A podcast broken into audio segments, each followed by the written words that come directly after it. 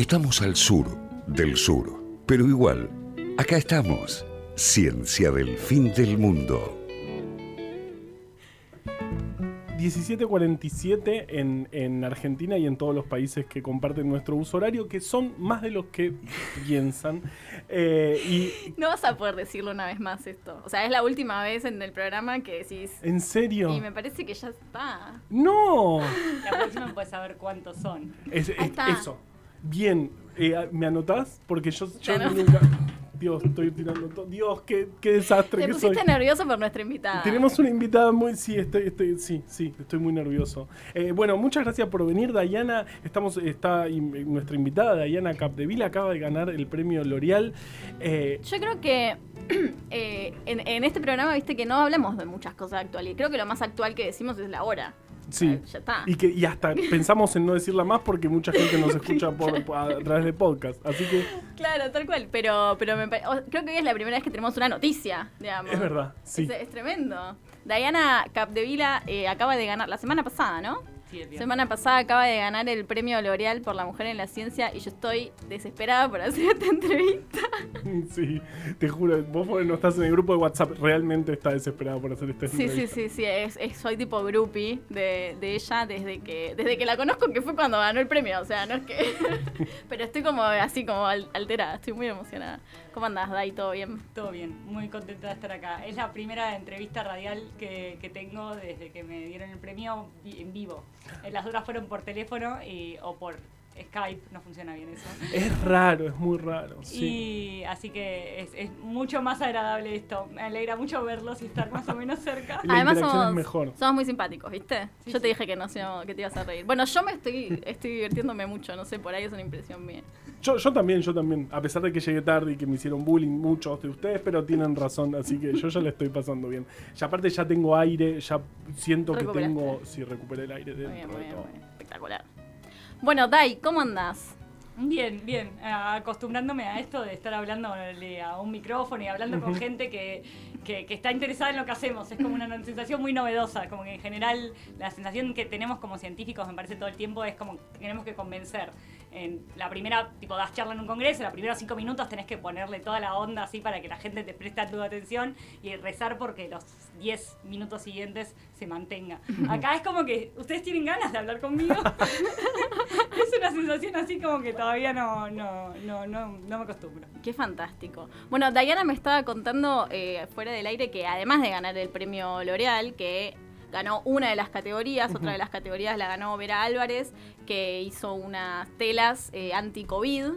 Eh, Diana ahora en un ratito nos va a contar eh, muy bien de qué se trata su, su proyecto, pero además Diana en la misma semana ganó otro premio que se llama Ben Barres, ¿lo dije bien? Sí. ¿Querés contarnos la historia de ese premio? Porque me parece fantástico. Te va a encantar, Carva, te va a Sí, encantar. sí, sí. No sé si sabes quién es Ben Barres, capaz que ya sabía. No, no, no, no, no. Bueno, resulta que eh, a- el- hace unos años eh, había una neurocientífica que se llamaba Bárbara Ujú. eh, y que era muy conocida y le iba muy bien.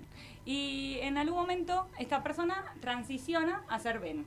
Entonces una de las primeras conferencias que da, una vez que es Ben, eh, es a un auditorio y va después a la cafetería. Y cuando llega a la cafetería, resulta que ve a dos personas charlando. Eh, resulta que ve a dos personas charlando y estas dos personas le dicen, ¿viste la charla de Ben? Sí, estuvo buenísima. Mucho mejor que su hermana Bárbara, que no entendía nada.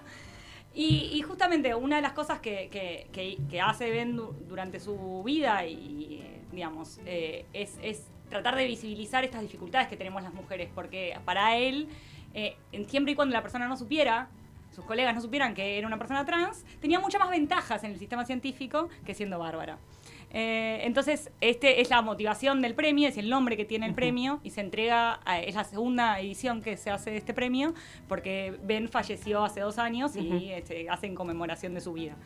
Eh, y yo, eh, digamos, debo de reconocer con un poquito de vergüenza que estoy contando esta historia ahora, pero me enteré del premio una vez que me lo dieron, porque yo me presenté, como hacemos la mayoría de los científicos a los premios, por el dinero. Eh, y, y entonces la semana pasada me, me co- me dijeron que no, o sea, mis amigos me dijeron, tipo, no puede ser que no conozca la historia de Ben Barres. Y, y fue como, ah, es esta persona. Porque a mí me lo habían contado antes, pero pensaba que era una especie de mito urbano, de que no le había pasado a una persona, que era como algo que se decía. Era pero, no. Eh, eh, y, y aparentemente la biografía es espectacular, así que estoy esperando a leerla, solo que esta semana ha sido Esta un poco semana me imagino que no, podrá- no habrás podido. ¡Qué espectacular! No, es tremendo, es una historia estoy- fantástica. ¡Qué genial! Sí, Dios. sí, sí. Bueno, y eh, esta, esta entrevista se enmarca dentro del proyecto de, que, que tenemos con algunas compañeras que es científicas de acá, donde un poco, eh, nada, tratamos de visibilizar un poco esta, la situación de las mujeres en las, de las mujeres y también de- del colectivo eh, LGBT. eh, nunca me sé las letras, ¿vos sabés? LGBT, yo llegué hasta ahí, después, después no... Después, sí, Q- no sé. Bueno, perdón, pido mil disculpas, pero yo so- solamente llegué hasta la T. Eh, y bueno, como esta situación de. Porque yo me imagino que Ben Barres, como, una, como persona trans, digamos, tendrá como una barrera extra. Pero las mujeres también la pasamos un poco mal y de hecho, bueno, el premio L'Oreal un poco lo que hace es reconocer eh, esa situación. Entonces, eh, nada, me gustaría saber vos qué, qué, mm, no sé, barreras o cuestiones medio raras que te hayan pasado, si es que te pasó por ser mujer o que, sientas... Sí, yo creo que lo que me pasa, y creo que esta pregunta esta semana la estuve masticando un montón, eh, es que muchas veces eh, tratamos de negarnos que eso era, que es una situación de desventaja. Como, no, no, no, bueno, sí, ser mujer en ciencia es medio difícil, pero la verdad que yo no la pasé tan mal. Eh, y, me parece que, que eso hace que tratemos de como como alivianarnos el camino a nosotras mismas, pero hace que se invisibilicen las cosas que, que se nos resultan complejas. Y yo creo que una cosa que, que- sobre la que pienso mucho es la falta de credibilidad que tenemos como mujeres en ciencia. Porque como no se visibiliza lo que hacemos, es como, ah, vos sos científica, ah, bueno, incluso esto, la charla, los primeros cinco minutos de la charla, la realidad es que es mucho, y yo cuando veo a mujeres eh, dando charlas, es como que tiene que vencer cierta credibilidad que el hombre, por alguna varón, por alguna razón no. Eh, y esto se, tra- se, se- se hace como muy sistemático a lo largo de la carrera y es, yo creo, está muy de la mano con la razón por la cual tenemos menos subsidios, menos promociones. Eh, y eso te va pesando. La promoción en particular pesa en el sentido del salario. O sea, uno piensa que las mujeres no ganan menos que los hombres porque decís, bueno, CONICET tiene el mismo salario para los investigadores de mi misma categoría. Pero si un Mm, hombre claro. tiene más chance de promocionar, entonces en promedio están ganando más. Claro. Y es bastante la diferencia Sí, entre sí, lo que sí. gana un profesor, un superior y un asistente. Eh, entonces, siendo la gran mayoría de las mujeres todas asistentes o adjuntas, la realidad es que hay una brecha salarial, como está en el resto de los trabajos, no, no es algo que sea exclusivo de la ciencia. Eh, pero creo que como mujer joven lo que más me pesa sigue siendo la credibilidad, la, la constante como, como poner en duda tus capacidades o tu capacidad de realizar tus ambiciones. Sí, sí, tal cual. O sea, tenés como hay una doble barrera, ¿no? Porque sos mujer y entonces tenés esta cuestión y, lo- y las personas jóvenes también tienen esta, esta barrera de credibilidad. Yo me imagino que comparando entre varones, un varón más joven o un varón más consagrado, eh, para no decir viejo que ahí no quería, Sí, Y ahora lo dije igual. Porque yo eh, no sé si vieron el video de Conicet. Es espectacular. Eh, el- en el video de Conicet en un momento digo que la ciencia hecha por hombres blancos y viejos es una ciencia hecha para hombres blancos y viejos y esto no es algo que a mí me interesa hacer. Y la realidad es que esa Gran frase... título, ¿eh? Claro, es tipo titular de...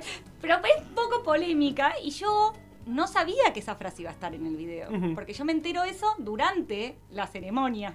Y tenía que hablar exactamente después. Genial. Eh, Entonces, la realidad es que sigo pensando eso, pero la, la palabra viejos es un poco desafortunada y creo que lo que quería decir efectivamente es como decía recién Juli, consagrados, como la, la, el hecho de que, que con- lo pasa lo mismo con la acumulación de riquezas, como si vos ya sos consagrado, entonces te van a caer más premios, más reconocimientos, la ciencia que vas a hacer va a tener más valor para la Ujú. comunidad y va a ser más leída. En cambio, si sos una persona joven, por más brillante que seas lo que hagas, y quizás no es la palabra más feliz tampoco, se va a poner más en duda, vas a tener más resistencia. Eh, y, y creo que eso es algo que tenemos que empezar a cambiar en la ciencia y que no tiene que ver con el, el grado de éxito que hayas tenido. Eh, no tiene que determinar el grado de veracidad de lo que estás haciendo. Ah, tenemos muy buenos indicadores en ciencia de que tan buena es la ciencia que estás haciendo que son completamente independientes de tu trayectoria. Wow. Oye, y vos sos muy joven, eh, hablando de... de- Vamos a seguir porque- metiendo no, el dedo en la llaga. No, no, no es el dedo en la llaga. Porque eh, eh, eh, no, te, no, no te voy a preguntar tu edad porque, no sé, no, no es de buen gusto preguntar edades. A mí no, no sé si me gusta que me pregunten la edad ya a esta altura. Bueno, en fin, pero, pero ya tenés tu laboratorio. Contanos un poco tu, tu historia eh, eh, científica, si querés. O, o- o- Dale, o sea, voy, empiezo de atrás para adelante, que es más divertido, Cla- me parece. ok. Que, bueno, yo eh, volví a Argentina en el 2019 Ujú. eh, y empecé el laboratorio de fisicoquímica de enfermedades infecciosas, en las que tengo la suerte genial de tener un grupo increíble y que además el Instituto Leluar me hizo mucho espacio y me da muchísima contención, que es algo que, que como investigadora joven aprecio un montón. Eh, y, es, y concursé ahí antes de venir a Argentina, en un momento en el que era bastante polémico venir a Argentina. Eh, y, y no fue nada fácil. O sea, recién le comentaba a Juli que tuve que aplicar en el 2016 para poder ingresar en el 2018 para empezar el programa de mudanza y llegar a Argentina en el 2019. Eh, y hice el postdoc en una universidad en Estados Unidos. Que no está en las costas, que está en el medio de la nada, eh, pero que tuve la suerte de tener un mentor increíble. La verdad que tuve, la pasé muy bien trabajando con David y me abrió un montón de puertas y empecé a hacer cosas que ni me imaginaba que iba a hacer, inclusive la del premio. Claro. Y, y- y nada, estoy, la realidad que tuve mucha suerte, pero es algo como, como que no me imaginaba. O sea, yo terminé el doctorado no sabiendo dónde irme, decidiendo irme a Indiana, que es del el, el estado de donde es Mike Pence. Eh, o sea, Reabierto todo. claro. Buena Como. ¿Por qué? ¿Por qué haces eso? ¿Por qué?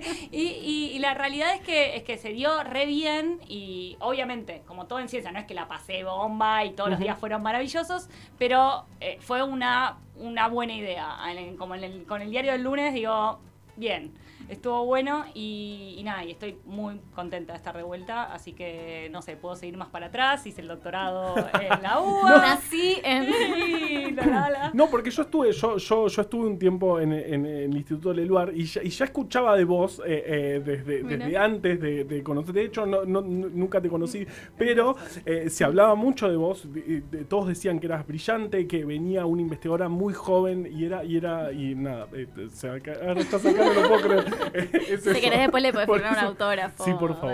Eh, Sí, eh, sí, eh, yo creo que habla muy bien del instituto esto de que, de que valoran que sea joven y que no es a una especie de tipo, bueno, es joven. Y creo que no todos los investigadores, todos los jefes de grupo, digamos, del instituto comparten esa No, visión. seguro que no. Entonces me parece que habla mucho de esta, esta generación, digamos, de, de- de- de científicos que son jefes de grupo ahora que piensan que ser que está bueno apostar a gente joven y la verdad que me parece que eso está bueno como institución.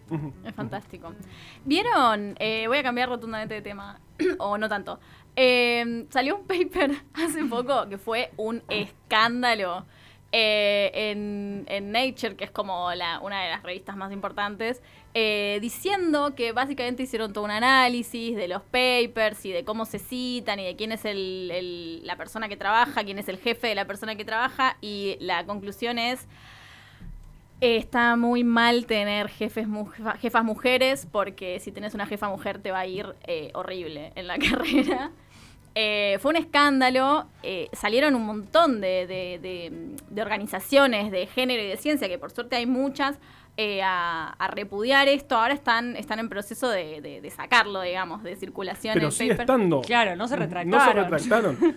Mandaron una notita así como, ay, lo estamos pensando y el paper sigue ahí, a- subiendo sus métricas. Claro, una- debe ser una- uno de los papers con más métricas del año. eh, Es que es realmente escandaloso. Es, hablábamos recién con, con Dai en... Hablaron un montón afuera. Está- hablamos, hablamos tanto y tan fuerte que el operador nos dijo, por favor, salgan. Por favor. Porque no escucho lo que No está pasando ahí. Sí, sí, la gente en la radio no sabe, pero yo grito mucho, mucho, mucho. Pero yo también, pero además con el tema del barbijo y como de. Yo creo que estoy un poco sorda también, entonces con el tema del barbijo y que no puedo leerle los labios a la gente y todo es como, y gri- como que grito mucho más. Sí. Eh, pero bueno, estábamos hablando un poco de este, de, este paper que era como medio escandaloso y que salimos todos a repudiar. Sí, bueno. Porque ya, te- ya tenemos a No. Martín haciéndonos señas de que esto. Pero algo que me, me encantó de Dai eh, fue que pediste que este, también estuviera este, tu becaria, que fue quien hizo eh, eh, gran parte del trabajo también en esta entrevista. Y eso nos creo que nos enamoramos todos. Sí, en el grupo de. WhatsApp pasó como un enamoramiento. Fue como, ay, no lo puedo creer. Eh, eh, así que yo, y, por- y por cuestiones de protocolo, no, no puedo haber más de tres personas en el, en el estudio. Así que vamos a escuchar un tema mientras nos ordenamos y sigue la entrevista ahora con quien hizo gran parte de este trabajo también. Así que vamos con el tema.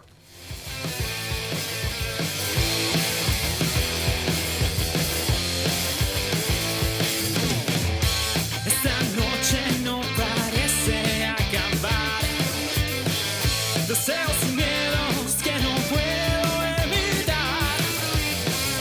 Agotan mi mente. Porque hacer ciencia para el país también es una patriada. Ciencia del fin del mundo. Bueno, lo echamos a Carva, nos quedamos las chicas solas. Es la primera vez en la historia del programa que hay solo chicas de este lado del estudio. Eh, contanos, Dai, un poco de qué se trata esta canción que elegiste para esta mitad. Bueno, eh, yo les decía hace un rato que, que estoy- me siento muy afortunada de tener un grupo increíble eh, en- eh, acá en Argentina y eh, esta canción es de uno de los, eh, del primer estudiante de doctorado que además es músico eh, y, bueno, no es su voz porque hubiera sido ideal tenerlo a él también acá a pesar de que está bueno ser solo chicas, pero es, es, es su, su instrumento. Su banda. Sí. Perfecto, maravilloso. Bueno, sí, eh, DAI evidentemente tiene un laboratorio enormemente democrático. Estamos, eh, realmente estamos enamoradas, enamorados. Eh, y bueno, y como decía Carva antes, DAI pidió eh, que por favor pudiésemos traer a la persona que había hecho la mayor parte del, del trabajo con el cual ganaron este premio. Voy a decir ganaron porque nosotros, por ejemplo, veíamos estas cosas del Nobel, que lo gana una persona, pero trabajaron 40. Eh, voy a decir que ganaron el premio. Eh, y estamos acá con Sofi. Sofi, vas a decir vos tu propio apellido, por favor. Liboshitz. Que Sofi es estudiante de licenciatura de biología. Biología, sí, sí. Perfecto. Y eh, Sofi fue la que desarrolló la mayor parte del trabajo por el cual ganaron el premio.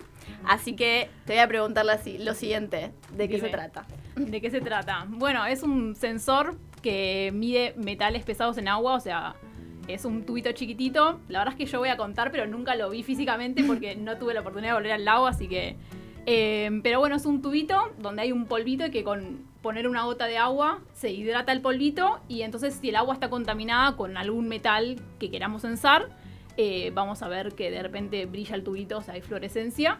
Y si no está contaminado, no pasa nada. Y entonces es para básicamente eso, para poder ver si el agua que queremos consumir o que vamos a estar en contacto eh, está contaminada con algo que... Perfecto. Y, ay, perdón. ¿Y cuál es la idea, digamos? La idea es con- como construir este sensor y que la lo pueda usar eh, como es Cual- cualquier persona en su casa o una campaña de...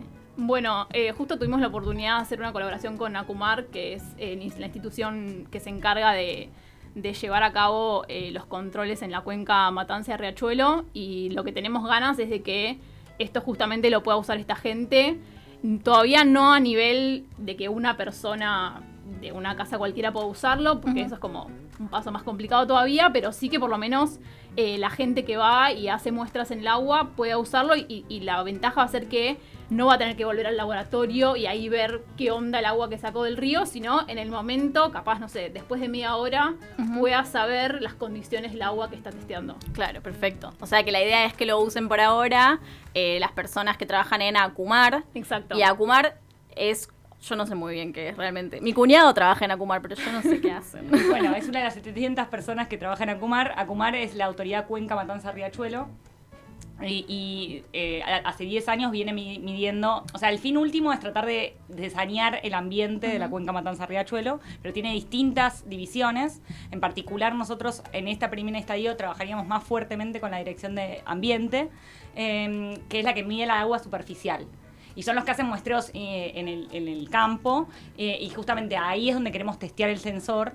Y empezar lo que espero sea un no tan largo proceso de validación para que eventualmente llegue a las casas. Claro. Eh, y, y efectivamente ayude a saber si hay contaminantes o no en el agua de consumo. Que ese es el fin último. Claro. Obviamente es un proceso largo y, y como decía Sofi, la realidad es que este año no fue el mejor año para hacer experimentos en el lago. Para nadie. Eh, No, no. Así que eh, la, estamos también en forma parte de este gran grupo de trabajo, una colaboración que tenemos en Estados Unidos, eh, que es donde el sensor surgió en principio. Claro. Yo todavía estaba allá y fue una colaboración que para mí fue bastante inesperada porque yo no venía trabajando en nada relacionado con contaminantes en agua. Y, y para mí eso ilustra un poco cómo de la ciencia básica se puede ir a la ciencia aplicada y que lo que el, el principal limitante en ese camino es el diálogo con colegas que tengan ese camino ya allanado. Eh, así que nada, estamos muy contentos de tener como a Sofi en la parte aplicada del lago y al resto en la parte más, más básica. Es realmente fantástico. Y, usted, o sea, ustedes lo que, lo que se encargan, perdón si, hago preguntas muy estúpidas, pero No, no, no. ustedes de lo que se encargan es de eh, fabricar, digamos, entre comillas, este, este polvito. Exacto. Que de, de- de qué se trata, qué es o qué El sería, no sé. polvito tiene un pedacito de ADN. eh, después tiene los sensores que son proteínas, que estas proteínas las, tra- las extraemos de las bacterias con las que trabajamos en el lago.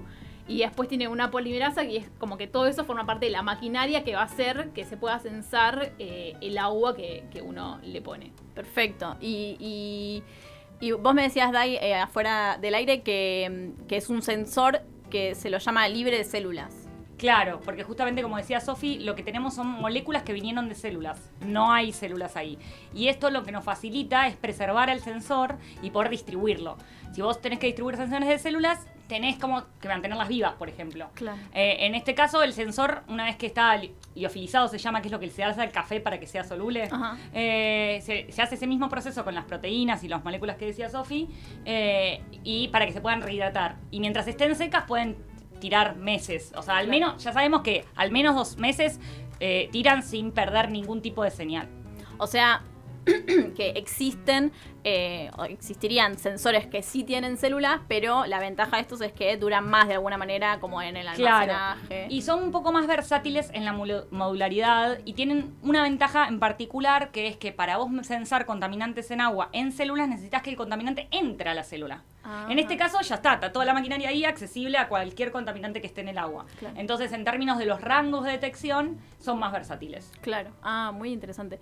¿Y, y cómo, cómo es, digamos, eh, el agua de la cuenca Matanza de Rochero? Yo me imagino que ustedes la, la habrán testeado, ¿no? Todavía no, eh, porque eso es algo que hasta ahora eh, venimos charlando con Acumar, pero todavía no empezamos a testear en campo. Pero sí, o sea, el problema que vamos a tener y la razón por la cual nos parece muy interesante trabajar con Acumar es la complejidad de, de la, de la matriz del agua de la cuenca Matanza Riachuelo, que nos va a permitir llevar el sensor en- a un nuevo nivel en términos de trabajo con interferencias. Y justamente eso es para explotar la ventaja que tiene este sensor de ser muy modular, en el que podemos ir cambiando cómo, cómo, qué es la señal.